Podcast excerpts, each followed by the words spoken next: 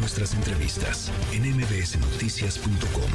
Escuchas a Ana Francisca Vega. Línea directa con Ezra Shabot.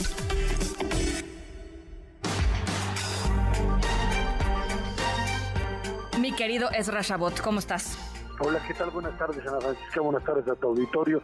Ahí vienen los rusos, ahora no, no te acuerdas, ya habías nacido. ¿Qué? ¿Cuándo? Esa película, esa película de Ahí vienen los rusos, ahí vienen los rusos, no te vas a acordar. Pero bueno, era una sátira de una invasión rusa a Nueva York de los Estados Unidos.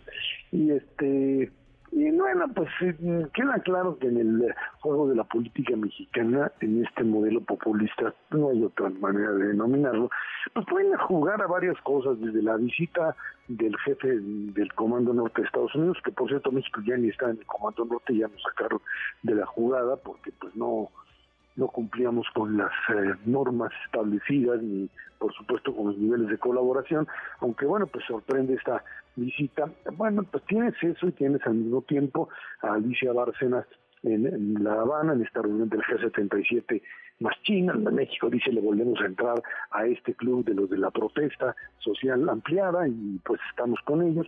Y finalmente, bueno, pues eh, este doble juego de un presidente que da el grito solito, un grito para él, se deshace del poder legislativo y el judicial, y al mismo tiempo, pues se pone a marchar allí en el 16 de septiembre, pues a, eh, digamos, representaciones de propio eh, los propios regímenes autoritarios de América Latina fundamentalmente y el caso de Rusia que fue digamos el más eh, el que más escándalo armó. Dice el presidente que bueno pues que con Calderón también también marcharon los rusos.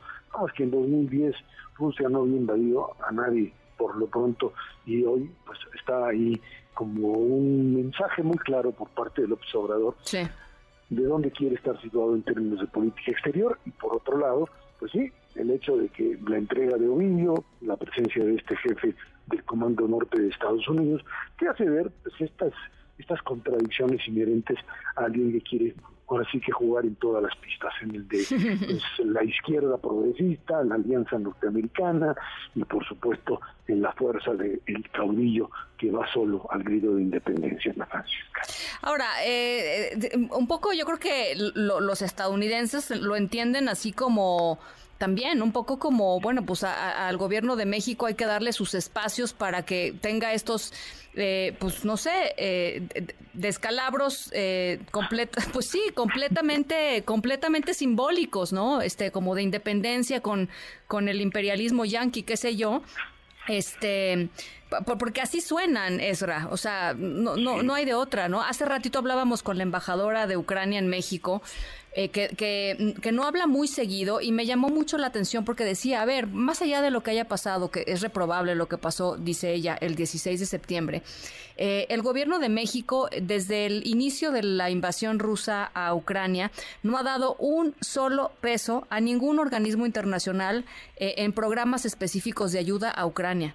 ¿Qué, qué, qué, o sea, de ese tamaño, este, Erra.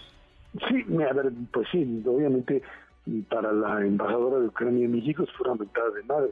Pues no, no, hay otra forma de, pues de interpretarlo. Y más aún cuando en el discurso desde el propio presidente el tema de la invasión rusa a Ucrania se sigue manejando como un conflicto entre dos naciones, como si hubiese algún tipo de justificación real para la presencia rusa en Ucrania. Ese es el punto.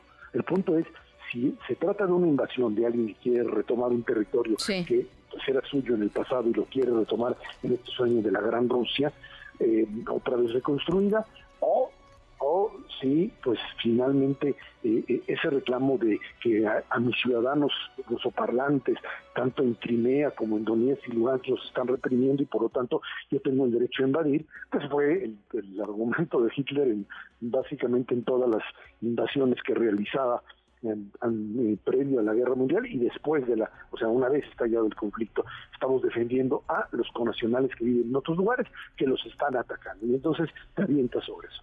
La comunidad internacional dijo, no, básicamente fuera de uno que otro, y les dijo, no, definitivamente no tienen ustedes la legitimidad para realizar ni la anexión de Crimea, porque hay acuerdos establecidos durante la separación de la Unión Soviética, no de Ucrania, bajo ciertas condiciones que fueron aceptadas en ese momento, bueno, pues terminaba siendo un Estado independiente.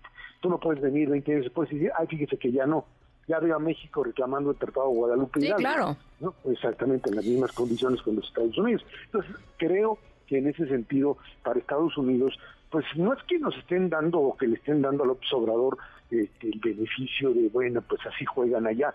Simplemente es somos un actor que los norteamericanos no pueden deshacerse de. Pues no. O sea, no pueden, no pueden decir. Ni pues nosotros de ellos, ni nosotros de ellos. Ni geográfica, ni económica, ni políticamente. Entonces tienen que jugar a, a, los mensajes y a las y a los eh, pues acuerdos, desacuerdos en forma permanente. Pero bueno, así como pues, sucede con las, eh, los modelos perfectos o los modelos reales, eh, efectivos de integración económica, Unión Europea, eh, lo que era México, Estados Unidos, Canadá hasta el 2018 como una, pues, eh, 2016 diría yo, Trump vino a echar a perder eso, como una, ganar, ganar para todos.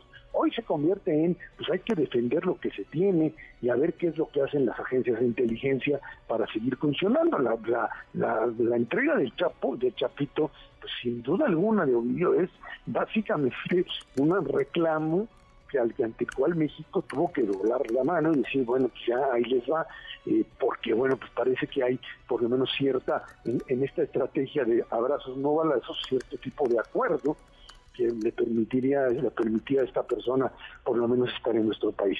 Y de un día para otro, sin mucho escándalo, vas para afuera, te tienes que pues acoplar y esto va a cambiar sin duda también la perspectiva en términos de las relaciones de seguridad entre la DEA pues y nuestro país, lo que va a desembuchar este hombre allá en, Chicago va a ser bastante importante, lo va a hacer para tratar de defenderse y bueno, pueden salir, salir salpicados más de los que salieron con García Luna, sin duda bueno, pues, ahí está. Bueno, pues ya, ya, ya nos estarán contando el chisme allá en, en Estados Unidos, estoy segura. no, pues tienes, tienes, razón. ¿No? Allá, acá no. no, allá, allá, allá, allá. Tienes toda la razón. Te mando un abrazo, Ezra. Gracias, hasta luego. Noticias.